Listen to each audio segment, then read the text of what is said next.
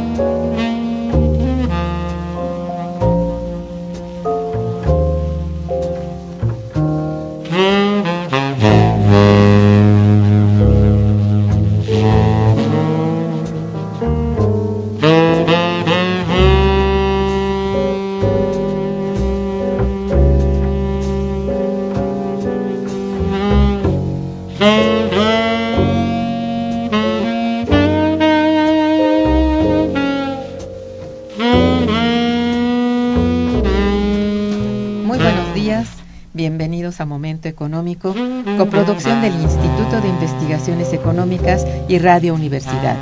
Les saluda Irma Manrique, investigadora del Instituto de Investigaciones Económicas, hoy jueves 12 de septiembre de 2013. El tema que abordaremos el día de hoy es fin de la globalización. Para ello contamos con la valiosa presencia del licenciado Jorge Franco López. Bienvenido, licenciado, buenos días. Muchas gracias. Estoy muy contento de estar aquí por la oportunidad y de estar instalaciones de la, en instalaciones de la UNAM, que, que es mi universidad. Muchas gracias, bienvenido.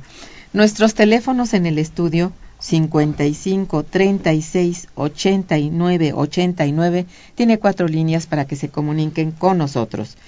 Y para quienes quieren comunicarse desde el interior de la República, el teléfono LADA sin costo 01800 505 2688. La dirección de correo electrónico para que nos manden sus mensajes es una sola palabra, momentoeconómico arroba unam.mx. Jorge Franco López es licenciado en Economía por la Facultad de Economía de la UNAM. Se graduó con, con honores y fue al mismo bueno, no al mismo tiempo, él ha sido director de Estudios y Políticas de Empleo en la Secretaría del Trabajo y Previsión Social. Se ha desempeñado como especialista en desarrollo social del Banco Mundial en México. Después de ello ha sido consultor y asesor de varios organismos internacionales y nacionales en temas asociados al desarrollo rural, programas sociales, fortalecimiento en el diseño, seguimiento y evaluación de los impactos socioeconómicos de proyectos institucionales. Ha sido capacitador en temas como planeación participativa, marco lógico, cultura institucional y otros. Ha recibido dos premios de nuestro Instituto de Investigaciones Económicas y de la UNAM y también el propio instituto le publicó eh, el libro Producir para nosotros crisis económica y desarrollo del sector social y un ensayo La administración del gasto público agropecuario 2002-2011. Se encuentran disponibles ambos para ser descargados en la página de nuestro instituto. En 2006, la Benemérita Universidad Autónoma de Puebla publicó su libro Banco de México, el enemigo en casa. Su libro más reciente y del cual precisamente estamos haciendo el programa es México del empobrecimiento al bienestar, El final de la globalización, publicado por la Universidad Nacional Autónoma de México. La emisión del día de hoy pues está dedicada a presentar este libro que acabo de mencionar, cuyo autor es nuestro invitado de hoy, el licenciado Jorge Franco López, a quien en este momento le pido nos hable sobre el objetivo general o central del libro y la estructura, también en términos generales, generales del mismo. Buenos días. Este, yo creo que el objetivo se explica por su origen, las causas que me inquietaron. Y estas causas fueron haber recorrido buena parte del país, comunidades rurales, comunidades indígenas, y observar cómo no podían producir. No podían producir conforme lo habían hecho ancestralmente, como lo hacían de costumbre, y era porque habían perdido su acceso al mercado. Y entonces me sorprendía ver los montones de naranjas o de sandías o de plátano pudriéndose en los campos y los campesinos decían no tiene precio, es decir, no no había quien les comprara no tenía un precio suficiente ni para pagar los gastos de producción. Y a partir de esta inquietud eh, la fui ampliando y dándome cuenta que en este país existía, ha existido y sigue existiendo una enorme, un enorme proceso de inutilización de capacidades productivas. No solo es en el campo, que se puede producir desde un punto de vista técnico, pero no se puede vender nos ocurre también en la manufactura, en los pequeños talleres, en la agroindustria, y entonces me propuse ponerlo por escrito, no de una manera anecdótica, aunque en la primera parte del libro este, lo que reproduzco son muchas anécdotas publicadas. Busqué notas de periódicos que se refirieran a esta situación de ruptura de capacidades productivas por incapacidad de acceso al mercado y luego también obviamente a, a la estadística que nos diera cuenta de este procedimiento. Pero la estadística en nuestro país no es muy adecuada para darle seguimiento a las empresas que tienen que cerrar por estas causas, por causas de mercado, si nos, nos describe lo, la situación general eh, de evolución de la producción. Pero en esta evolución de la producción, que todos sabemos que en nuestro país es muy lenta, que hemos estado creciendo muy poco, lo que ocurre es que tenemos dos fenómenos, espacios de la producción que crecen y amplios espacios de la producción tradicional que son destruidos o inutilizados. El libro consta de tres partes. La primera parte es la descripción de esta incapacitación productiva. La segunda parte es una explicación de las causas que la encuentro en la política macroeconómica, en particular la seguida por el Banco de México, y la tercera parte es el contexto internacional en que nos encontramos inscritos, al cual yo llamo el final de la globalización, es decir, la, la, quiebra, el derrumbe por causas internas, no porque lo ataquen sus enemigos de fuera, la quiebra de, de la estrategia global, eh, mundial de globalización, que como sabemos está fallando en toda Europa, en los países centrales y bueno, en el planeta entero. Sí, eh, bueno, esto eh, hay una tercera parte también en su libro.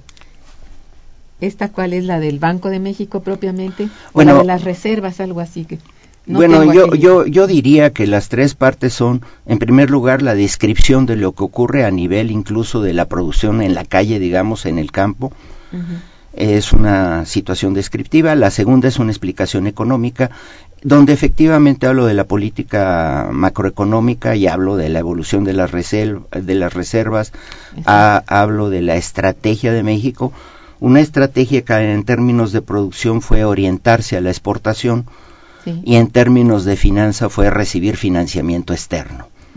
Yo diría que esa es la segunda parte del libro y la tercera es abordar el tema de las crisis centrales. Ah, las crisis que eran periféricas, sabíamos que había crisis en Argentina y le llamaron efecto tango, y en México le llamaron efecto tequila, y en Rusia le llamaron efecto eh, vodka.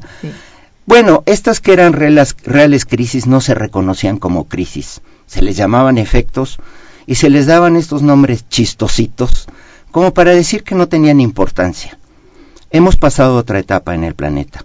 Estamos ahora en la etapa de las crisis centrales. Es la crisis del euro, la crisis en Estados Unidos, la crisis en eh, países como Portugal, España, Grecia, este, y el apretón de cinturón en todos los demás, que incluyen a Inglaterra, etcétera, que ya siendo crisis centrales las vemos con mucha seriedad y no son tan distintas de las que antes eran periféricas, pero sí nos marcan otro nivel cualitativo muy distinto.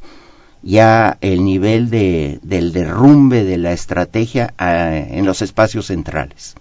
Es cierto.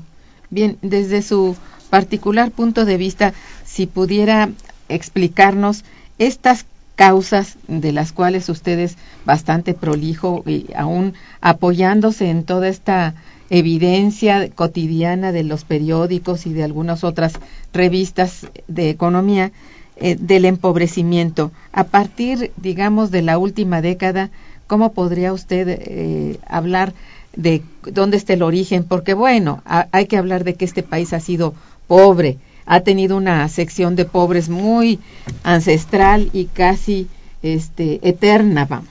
Pero el empobrecimiento nuevo, este en donde ya se ya lo mide, por ejemplo, INEGI de que somos o hay 50 a 60% de ciudadanos muy pobres, incluso en algún momento se habló de, extrema pobreza.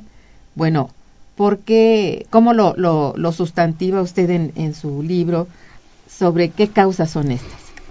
Yo a grandes rasgos diría que hay dos causas de empobrecimiento una de alguna manera visible, la que de la que nos damos cuenta y es la incapacidad de los sectores globalizados, la incapacidad de los sectores modernos para dar empleo.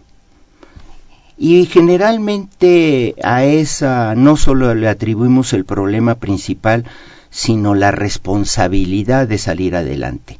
Queremos que estos sectores modernos generen el empleo suficiente y francamente es una vía imposible. La otra causa es una causa que tenemos como escondida en el closet y es la destrucción del aparato productivo histórico. Y es la destrucción de las capacidades de los que eran pobres, pero en aquella pobreza de las películas mexicanas de los 40, que era un pobre con dignidad, que era un pobre que tenía empleo, que era un pobre honesto y que podía consumir y vivir. Este, no, lo que hemos hecho es hundir aquella pobreza digna, digamos, la de nuestros pobres ancestrales, la de nuestro aparato productivo histórico, lo que hemos hecho es hundir esa población en la miseria, que es distinta de la pobreza. Y los hemos hundido en la miseria a partir de ya no permitirles seguir produciendo. Les hemos quebrado su acceso al mercado y en ese sentido lo que tenemos es eh, la incapacidad de seguir produciendo, de seguir arando la tierra, el abandono del ejido, de la producción este, pequeña, histórica, campesina. Y lo mismo se ocurre en el medio urbano con la pequeña producción manufacturera que construimos sobre todo en los años de buen crecimiento, del 1950 a 1980. Aquella producción industrial que logró construir México fue prácticamente destruida en los siguientes años en aras de la modernización. Un estilo de modernización en que lo nuevo implicaba destruir lo viejo y en que la nueva producción sería sustitutiva de la anterior. Y de alguna manera ha sido sustitutiva en su capacidad de producción, sin que podamos crecer rápidamente, porque se da este proceso de crecimiento junto al proceso de destrucción, pero aunque se sustituya la capacidad de producción, no se sustituye la capacidad de crear empleo. Es decir, la nueva producción moderna podrá ser más eh, tener mayor productividad, pero no genera empleo, no genera demanda, no le da poder de compra a la población. Y entonces lo que tenemos es que se le ha quitado lo que antes podía tener y producir a cambio de no tener acceso a la producción moderna. Yo creo que ese es el gran drama del país. Y en esta línea de reflexión yo creo que la solución no va a estar en que los sectores modernos, globalizados incluyan a esta población en el empleo, está visto que no son capaces, sino en nuestra capacidad de recrear el contexto de mercado en que puedan volver a producir los pobres, porque nuestros pobres son productivos. Los hemos tratado de hacer improductivos, improductivos, los hemos expulsado del mercado, pero son esencialmente productivos y si se les da la oportunidad, con lo que tienen en sus manos, pueden volver a producir en el campo, en la pequeña manufactura, en la mueble, en, bueno, no entraré a ejemplos específicos porque habría muchísimo, ¿no? Artesanías, pero no las ornamentales, sino las artesanías utilitarias que realmente utilizábamos en nuestras vidas. Bien, sí, eh, ha trazado usted pues un, un panorama que es realmente, aunque conocido, bueno, hay que repetirlo, en verdad, los, el modelo que digamos que comporta hoy el país es un modelo muy ingrato. Es decir, el modelo de acumulación que hubo en los periodos en que usted mencionó que fueron de crecimiento, bueno, es importante eh, considerarlo. Es un modelo distinto al que parte de los años 80 para acá. En realidad, el parteaguas parece estar justamente en los años 80, cuando el modelo anterior fue completamente cambiado por otro. Es decir, de uno eh, sustitutivo de importaciones, como se le llamaba en términos generales, de proceso de industrialización, etcétera, que tuvo sus particularidades, particularmente ser un, un este, una economía cerrada, prácticamente cerrada, ¿verdad? Es decir, protegida, y después viene el siguiente que no, no tiene nada de protección, es decir, está protegida y tiene una intervención del Estado muy fuerte este periodo que usted acaba de mencionar, que fue más o menos pródigo para nosotros, ¿no? Este, sí, disculpe. El parteaguas es reconocido ahora incluso a nivel oficial. Yo estoy sorprendido de ver que desde el discurso oficial de más alto nivel se reconoce que este país incrementaba su productividad de 1950 a 1980 y que del 80 para acá tenemos una caída de la productividad prácticamente constante, con algunos años de excepción, este, que son básicamente 95, 96, este, pero en general tenemos que son 20, 30, 35 años de reducción continua de la productividad en este país. Y también estoy sorprendido que en los más altos niveles se escucha que el máximo nivel de bienestar y de ingreso de los mexicanos fue por allá de 1978-1980. De entonces para acá también tenemos una reducción continua del salario mínimo real y en general de los ingresos de los mexicanos. Es decir, llevamos décadas de empobrecimiento, sobre todo por la inutilización de capacidades productivas mayoritarias. Bien, vamos a hacer un breve corte musical y regresaremos. Quédense con nosotros. Está escuchando Momento Económico.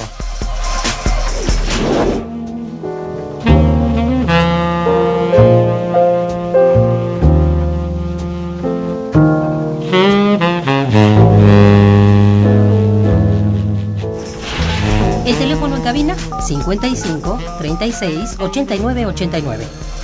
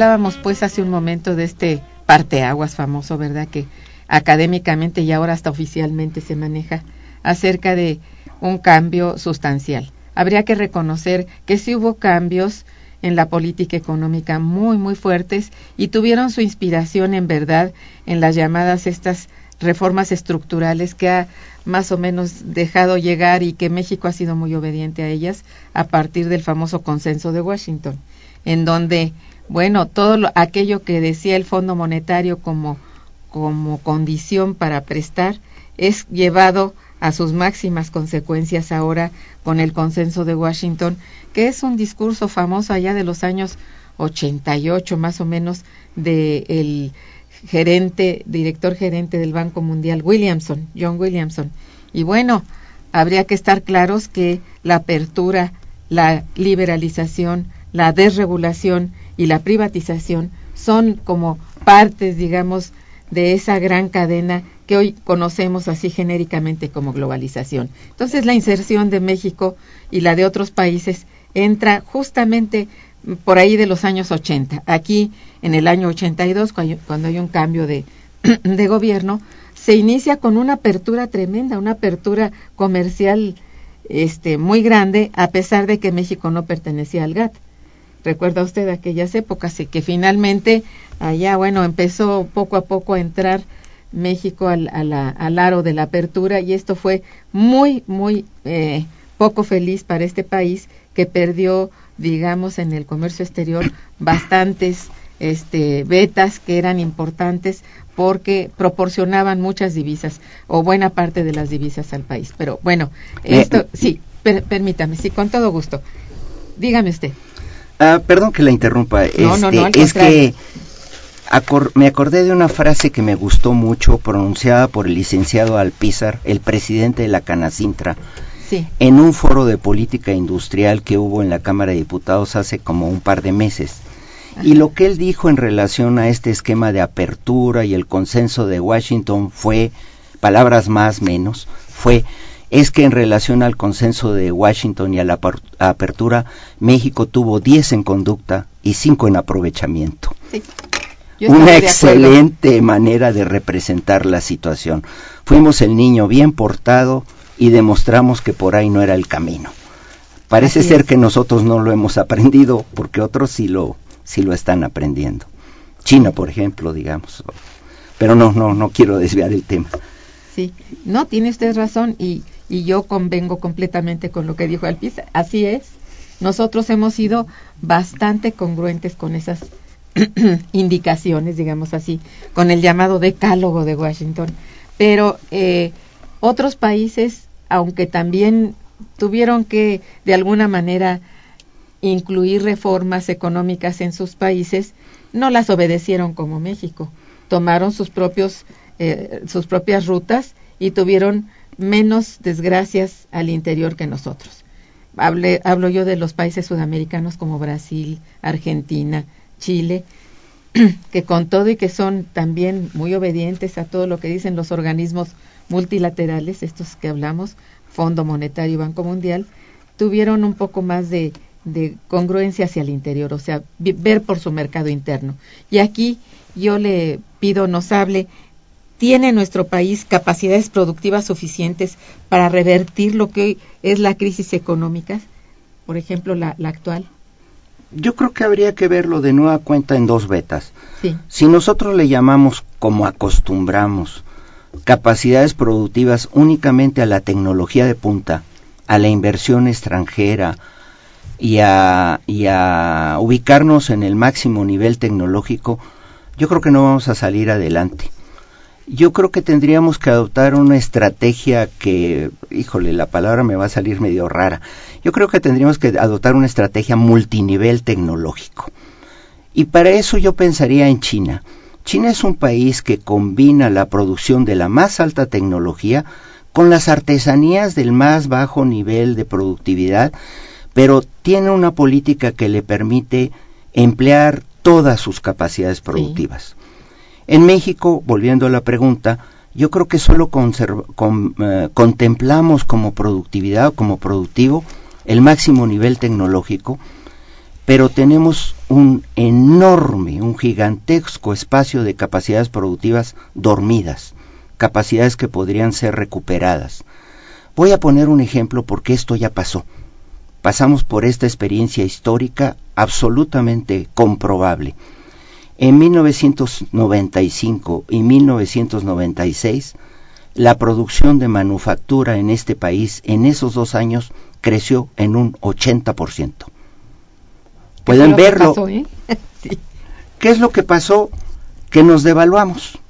Oh. La causa tal vez no fue la mejor del mundo, no fue la, la que nos gustaría repetir, fue traumática, pero esa devaluación al impedirnos o al encarecer enormemente las importaciones, puso a prueba la capacidad de la industria de manufactura, estoy hablando de la manufactura, y estoy hablando de la manufactura no maquiladora.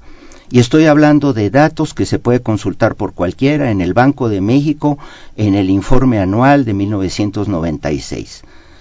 Crecer la manufactura en dos años en 80% después de la crisis de, de, 94, en estos años que fueron 95 y 96, eh, fue verdaderamente extraordinario y sorprendente, sobre todo si recordamos en qué condiciones en esos dos años de crisis.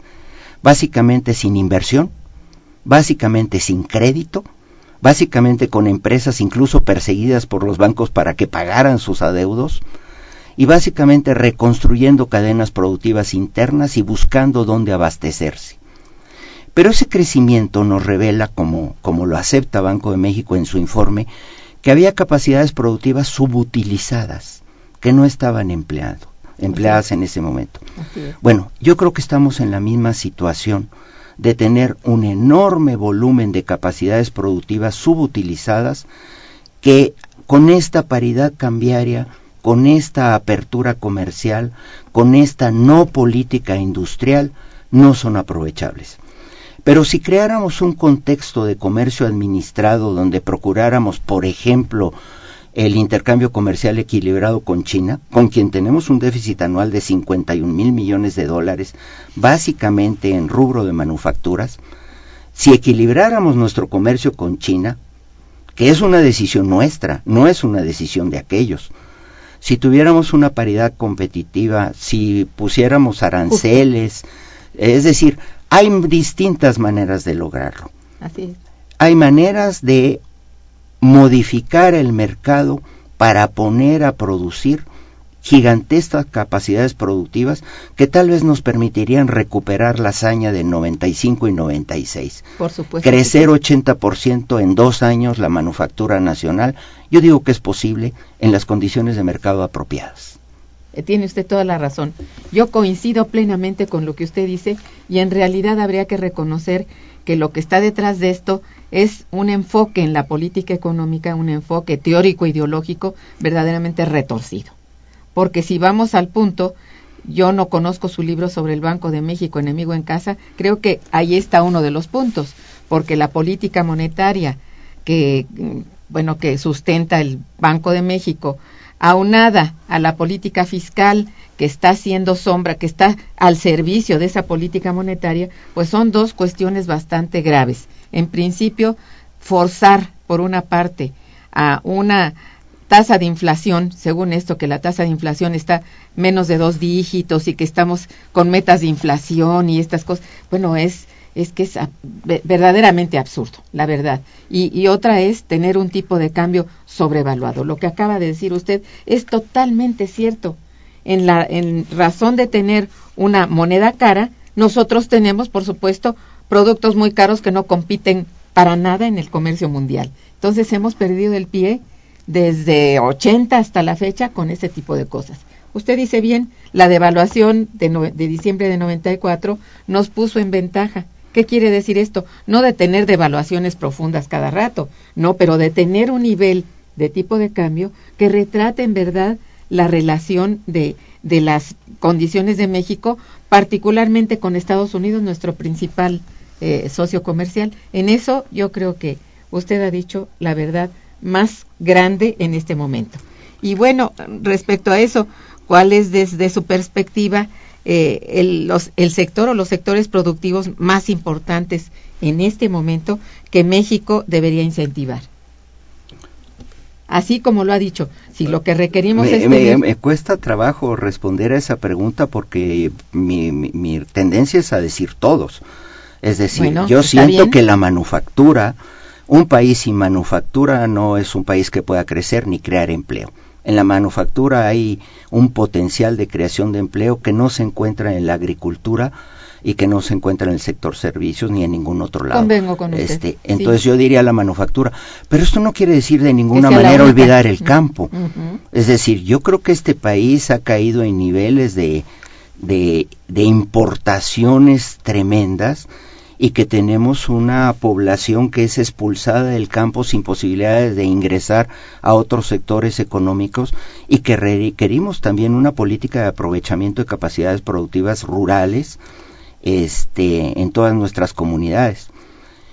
Este, mencionó usted la, la inflación. Me gustaría comentar algo al respecto porque yo creo que tiene que ver con toda la política general.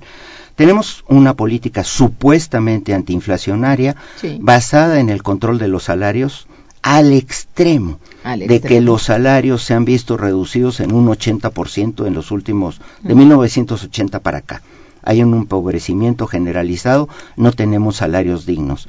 Y la otra pata de esta política antiinflacionaria es la política de apertura comercial con dólares baratos, es decir, las importaciones abaratadas que ponen a nuestras empresas contra la pared, que reducen su rentabilidad y que la llevan a la quiebra. Entonces, los efectos de la política antiinflacionaria los vemos en una reducción de los niveles de vida y en una destrucción masiva de las empresas productivas. Y entonces la pregunta es, ¿por qué sigue habiendo inflación? ¿Por qué no hemos llegado a la deflación? Permítame decirle, doctora, que yo creo que porque lo que tenemos es una política inflacionaria. El año pasado entraron a este país como inversiones de capital de cartera 73 mil millones de dólares. Esa entrada de capitales es inflacionaria. Es inflacionaria y eleva los precios de las acciones en la bolsa de valores. Eleva los precios de las propiedades. Es decir, eleva los precios de lo que consume la punta más alta de la pirámide. Tenemos una política que es inflacionaria en los estratos más altos del consumo y es antiinflacionaria en la base de la pirámide, en lo que ganan los trabajadores y la pequeña empresa tradicional. Entonces nuestra política es doble, es inflacionaria y es antiinflacionaria, pero le pega de manera diferenciada a los distintos, distintos estratos de la población. Cierto. Entonces, eso yo creo que tiene mucho que ver, bueno, es evidente que ha destruido gran parte del aparato productivo mexicano, el aparato productivo histórico, tradicional, al cual se satanizó diciendo que no era productivo, que requería de- del padrinazgo del Estado, que era costoso, un montón de tonterías que significó pasar de producir probablemente a bajos niveles de productividad, de eso a cero.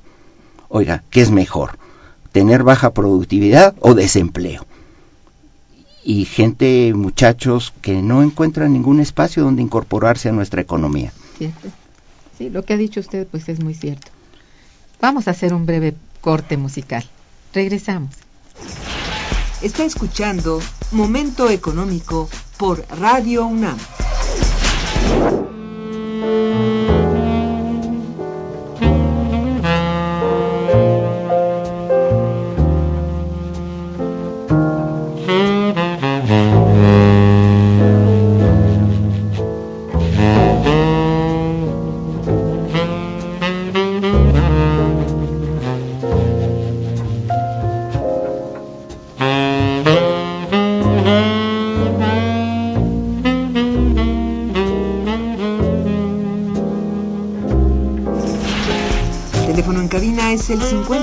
55 36 89 89.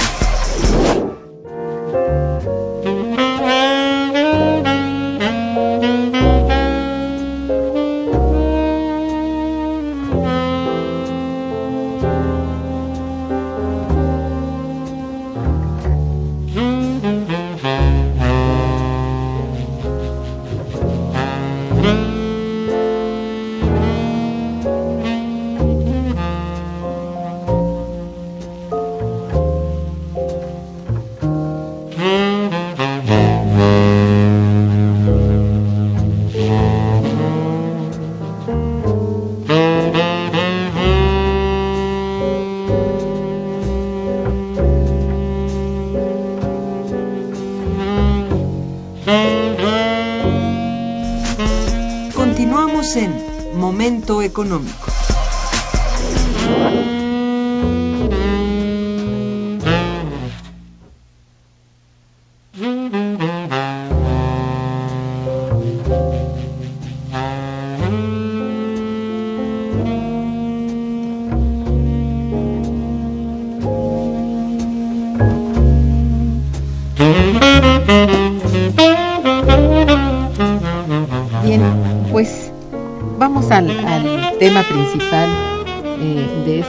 programa que es, habla usted de fin de la globalización. Explíquenos esto, por favor. Mire, lo primero que habría que decir es que yo a mi edad, sesenteando, este, estoy maravillado de los avances tecnológicos de la humanidad entera. Yo crecí en una ciudad donde no había televisión este, donde veía que la gente iba al telégrafo para enviar un mensaje de 10 palabras que creo que tres pesos de aquellos viejísimos y donde el mensaje le llegaba a, la persona al día siguiente tal vez y si quería contestar sería en otro momento, ¿no? Y ahora me puedo sentar junto a alguien que en un restaurante saca su tablet, eh, se comunica por un programa con su hija que está en Francia. Y tiene una conversación en vivo y a todo color en ese instante sin haber ido a hacer cola y prácticamente sin un costo adicional. Es una maravilla que si intentáramos ver en términos de productividad implicaría un incremento de la capacidad de enviar mensajes que se ha multiplicado por millones, es decir, de enviar 10 palabras que no sé cuántos bytes eran esos, a estar conversando en vivo y con la imagen con una persona en otro país. Y en estas décadas se inventó el horno de microondas, el teléfono celular. Ahora yo traigo películas en mi teléfono celular que nunca veo, pero, pero ahí están grabadas por si algún momento tengo curiosidad. Está el Internet. Yo me acuerdo haber ido a investigar a una biblioteca pública y este y sacar los ficheros para ver si había el libro. Y ahora en Internet, bueno, el desarrollo tecnológico que hemos tenido es sencillamente maravilloso y se traduce también en algo que está atrás, no tan a la vista, pero que son los procesos productivos. El incremento de la productividad que hay detrás de esto es también enorme. De 1970 para acá, sobre todo, y se ha acelerado este, últimamente, ha habido incrementos de la productividad sumamente muy fuerte. ¿Y sabe qué? Lo extraordinario es que junto a esto, de 1970 para acá, en países como los Estados Unidos, ¿qué ocurrió con el ingreso salarial de las personas? No aumentó. De hecho, bajó. El salario mínimo norteamericano bajó en los últimos 30, 40 años. Y menciono en Estados Unidos, sabemos que esto pasó en México, pero es interesante saber que ocurrió también en Estados Unidos, que ocurrió en Europa en una fecha más reciente, en Alemania, que ha ocurrido en otros lados. Es decir, los ingresos en general no han aumentado al ritmo del incremento de la productividad y en algunos casos, para buena parte de la población, incluso han disminuido a pesar de estos maravillosos avances. Entonces tenemos una empresa a la que llamaré globalizada, este nuevo aparato moderno, el aparato productivo globalizado, que incrementó enormemente su productividad, pero paga menos salarios. Y sabemos que también paga menos impuestos, desde la época de Ronald Reagan, de Bush, de la Thatcher en, en, Inglaterra, hubo un adelgazamiento del Estado que implicó que las empresas pagaran menos impuestos. Y sabemos también que pagan menos por las materias primas sobre todo el 70 al 2000. Después, con el auge de China, ha habido un ligero repunte en los precios de las materias primas, pero en la mayor parte de este periodo, los precios de las materias primas que producían nuestros países, los periféricos, México, América Latina, África, buena parte de Asia, esos precios se redujeron. Entonces tenemos una empresa globalizada, mucho más productiva, que paga menos salarios, menos impuestos, menos por las materias primas, y entonces significa que tiene muchas más ganancias.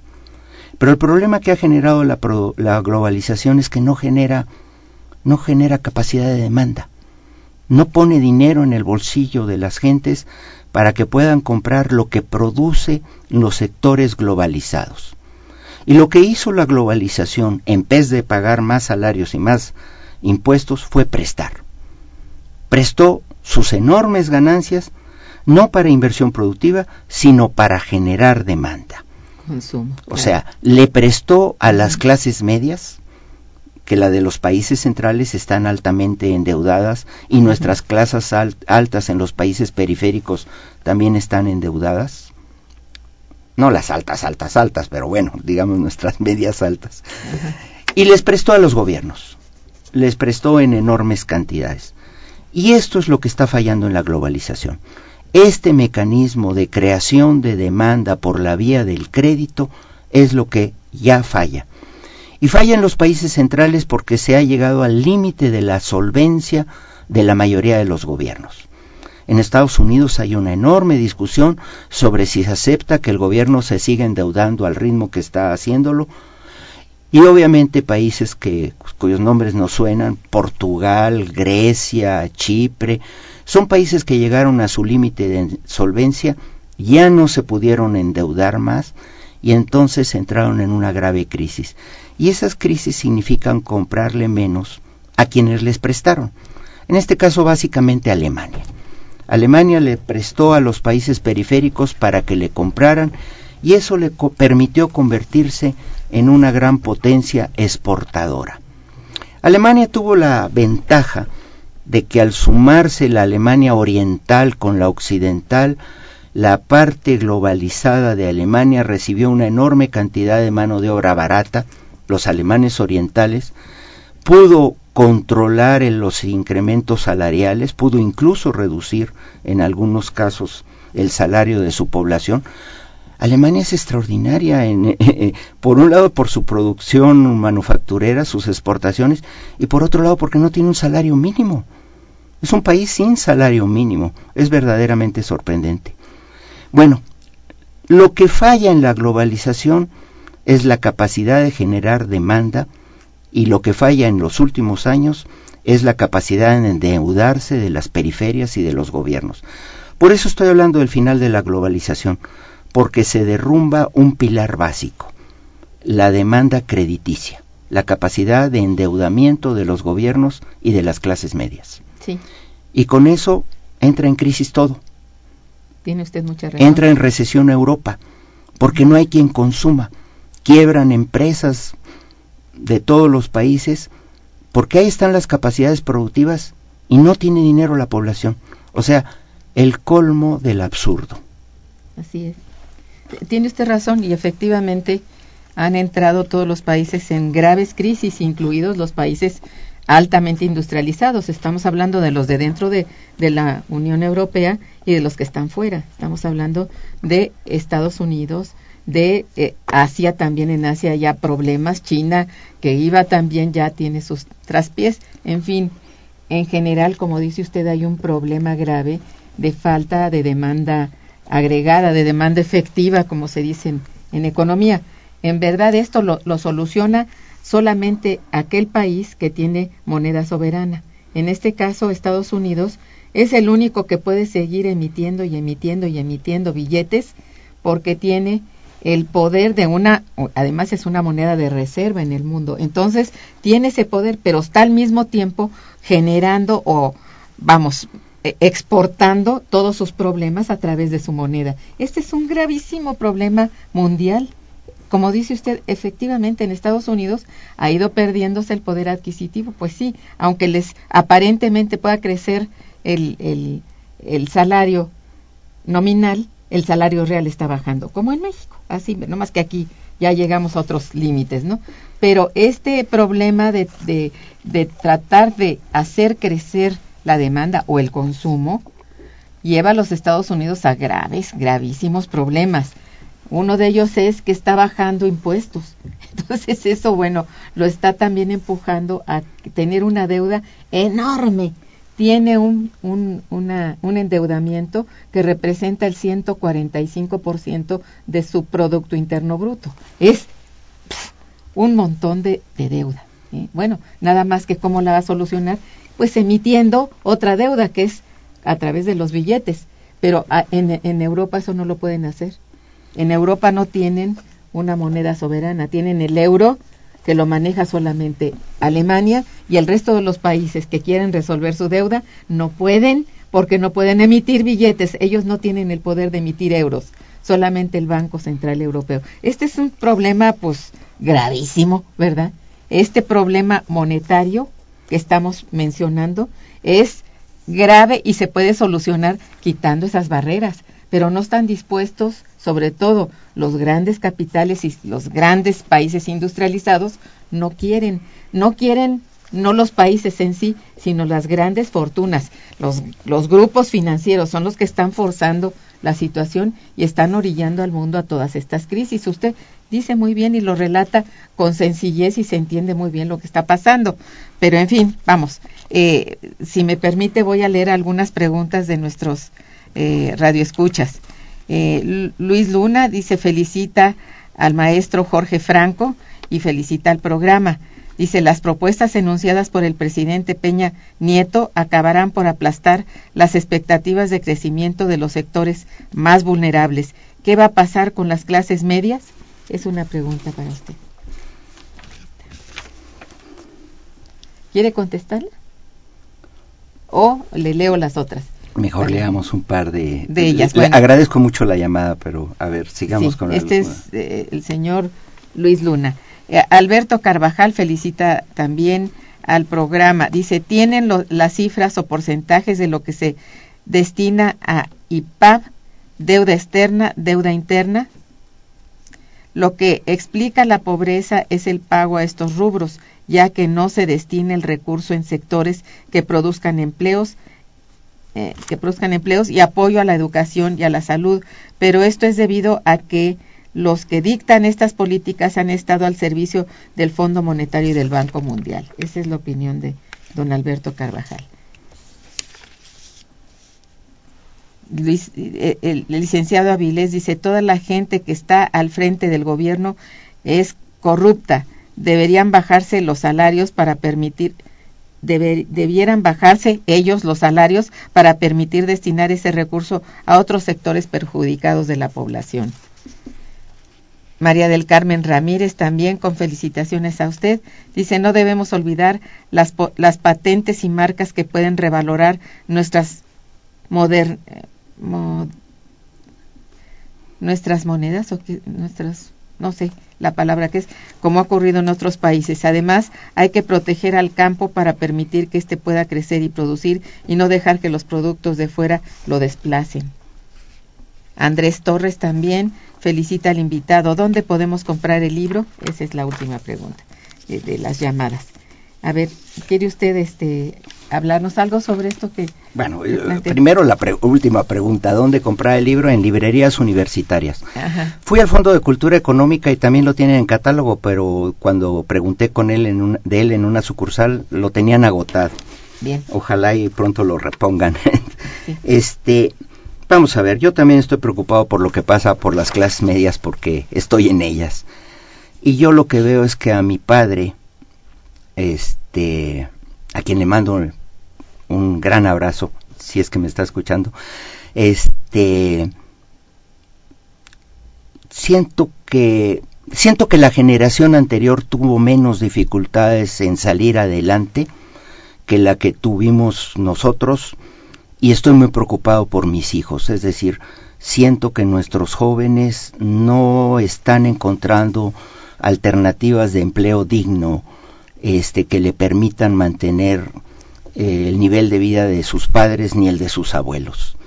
Y francamente, este, esta es una situación mundial. Hay un proceso de empobrecimiento generalizado en los países centrales. Por eso yo en mi libro hablo de empobrecimiento, no solo de pobreza, no de la pobreza que ha existido siempre, sino de la, del nuevo empobrecimiento en que nos está metiendo este final de la globalización.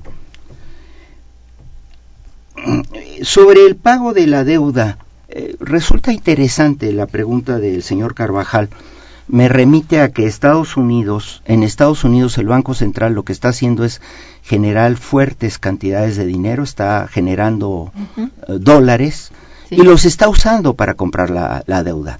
Se le está comprando al sector privado, es una recompra de una parte del sector público, generando billetitos, Y eso ha permitido bajar eh, la tasa de interés en Estados Unidos como un incentivo al consumo, con un incentivo a la inversión. Y la tercer, el tercer efecto que produce es que buena parte de estos dólares se van a las periferias, se vienen a México, por ejemplo, y este permiti- permite la abundancia de dólares devaluar al dólar y encarecer las monedas de otros países, encarecer las monedas de Brasil, de México, de Sudáfrica, de la India, y hace más competitivo a Estados Unidos. Es decir, es una política monetaria que le está dando resultado a Estados Unidos Sí. que yo creo que no es la política de fondo. Para mí la política de fondo sería darle capacidad de compra a su población, elevar los salarios, de tal manera que las empresas, empres- empresas produzcan la suficiente capacidad de demanda en la población para poder vender lo que quieren vender. La globalización nos alejó de ello. Las empresas dijeron yo voy a vender para exportar, no me importa el mercado interno, ¿para qué le subo el salario a mis obreros si lo que yo quiero es vender a las clases medias de otros países? Eso ya se acabó. Este, no hay posibilidades para México en particular de crecer por la vía de las exportaciones. Va a tener que mirar al mercado interno. Y mirar al mercado interno significa recuperar sobre todo los salarios. Pensemos qué significaría recuperar el salario mínimo. Si nosotros eleváramos el salario mínimo en términos reales un 12% anual durante 15 años, apenas estaríamos llegando al salario mínimo real de 1980. O sea, tendríamos un largo trecho este, para recuperar. El señor Avilés propone que una parte de los altos funcionarios se bajen los salarios. No me parece mala la idea, pero yo no, yo no me sumaría a ella. Yo creo que el problema que tenemos no es que una parte de la población consuma mucho. Yo creo que el problema que tenemos es que una gran parte de la po- población, teniendo capacidades productivas, no puede producir.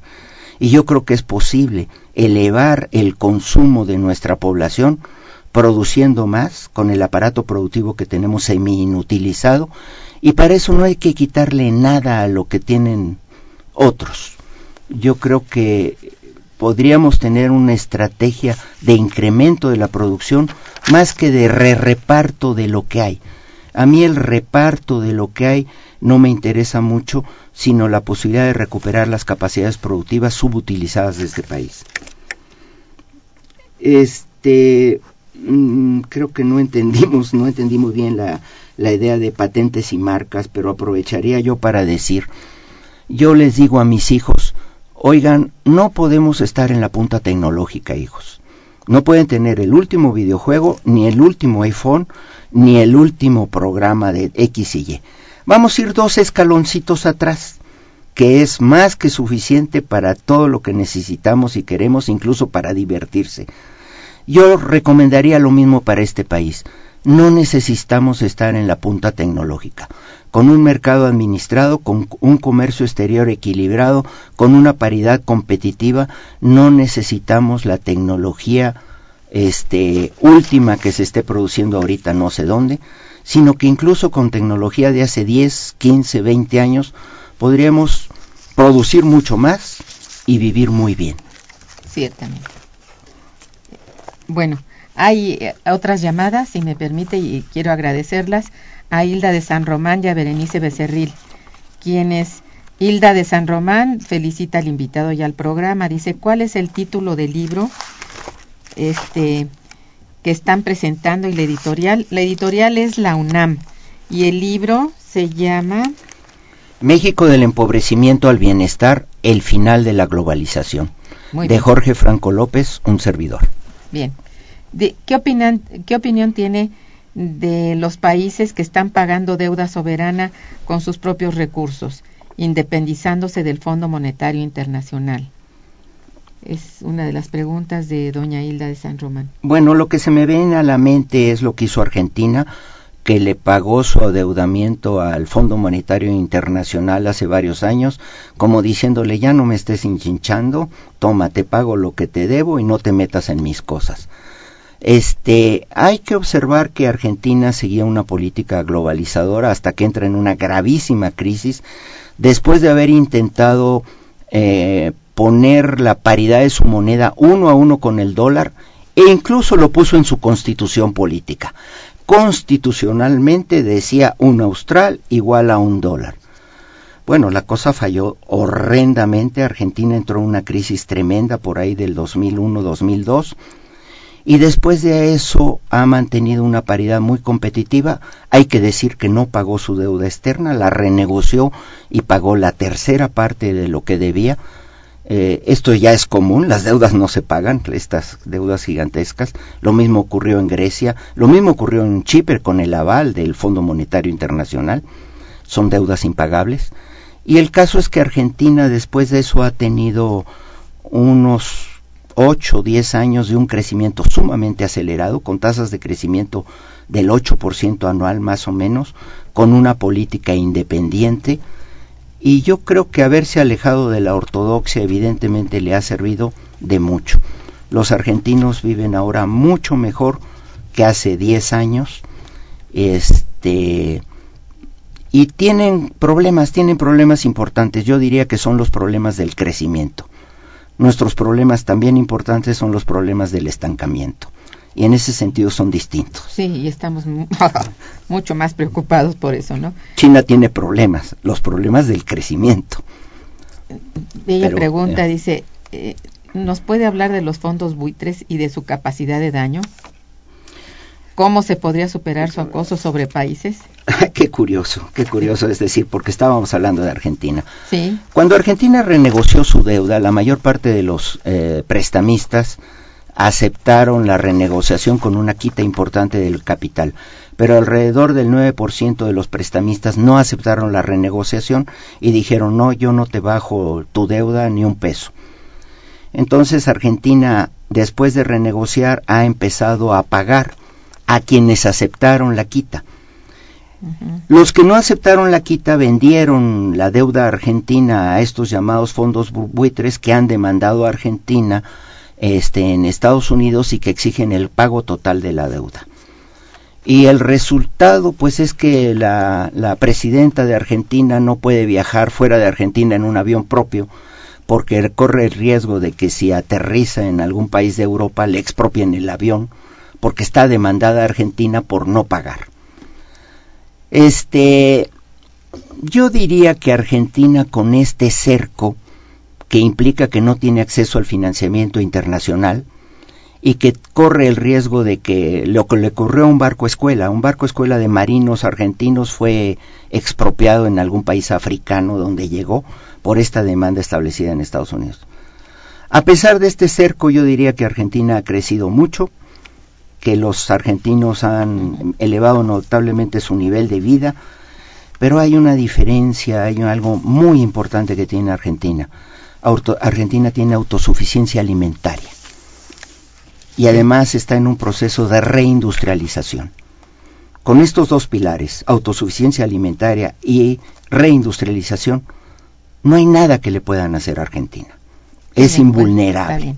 Lo otro son pequeñeces. Sí es.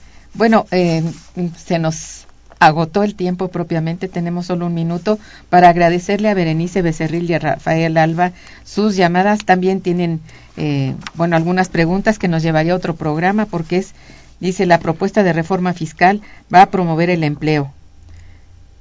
Eh, dice, pero a China estamos importando más de lo que exportamos con China, dice. De todas las reformas, no sé la hilación de esto, de todas las reformas que hoy propone Peña Nieto serán un fracaso si no se ataca la corrupción en el gobierno, los estados, la iglesia, etcétera. La reforma sendaria es una reforma tributaria, pues es una política que solo busca recaudación, ya que la reforma sendaria es el ejercicio también del gasto público eficiente y honesta. Bueno, es una opinión este y que dice qué pasa, que qué piensa de las reformas que ahora se están proponiendo en México. Desafortunadamente se nos agotó el tiempo. Yo le pediría al licenciado si puede darnos un, un email para que él, este, si quieren comunicarse con él, lo hagan eh, por email y él les contesta. ¿No es cierto, licenciado?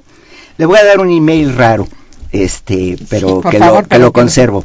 Sí. Se llama el enemigo en casa punto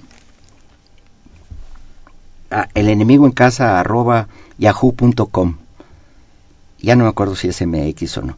Pero quisiera cerrar diciendo algo.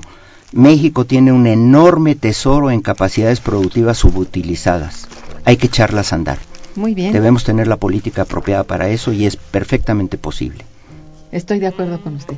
Esto es muy bueno. Le agradezco muchísimo su presencia y todos los, los eh, las ideas que ha vertido aquí son de veras de primer orden. Habría que tomarlas mucho en consideración partiendo del hecho de que el eh, de veras la solución somos todos, pero realmente todos en este país y el mercado interno nos está esperando. Eso es lo que habría que eh, este bueno, ver por él y que se le incentive por todas las reformas, con todo lo que se está haciendo, que ellas vayan a, hacer crecer el mercado interno. Un poco más de crédito a las pymes, un poco menos, diría yo, de, de presión fiscal sobre los ciudadanos, pero en fin, esto está todavía por resolverse. Son propuestas de reformas. Habría que pensar en eso. Después hablaremos de esto y haremos un programa ad hoc. Bien, muchas gracias a usted, licenciado. el por estar agradecido aquí soy yo muy agradecido y a los radioescuchas por su atención y participación. En los controles técnicos, nuestra querida amiga Socorro Montes, gracias. En la producción, Santiago Hernández y Araceli Martínez, muy bien chicos. En la coordinación y conducción, Irma Manrique, quien les desea muy buen día y mejor fin de semana. Gracias. Momento económico. Radio UNAM y el Instituto de Investigaciones Económicas presentó Momento económico.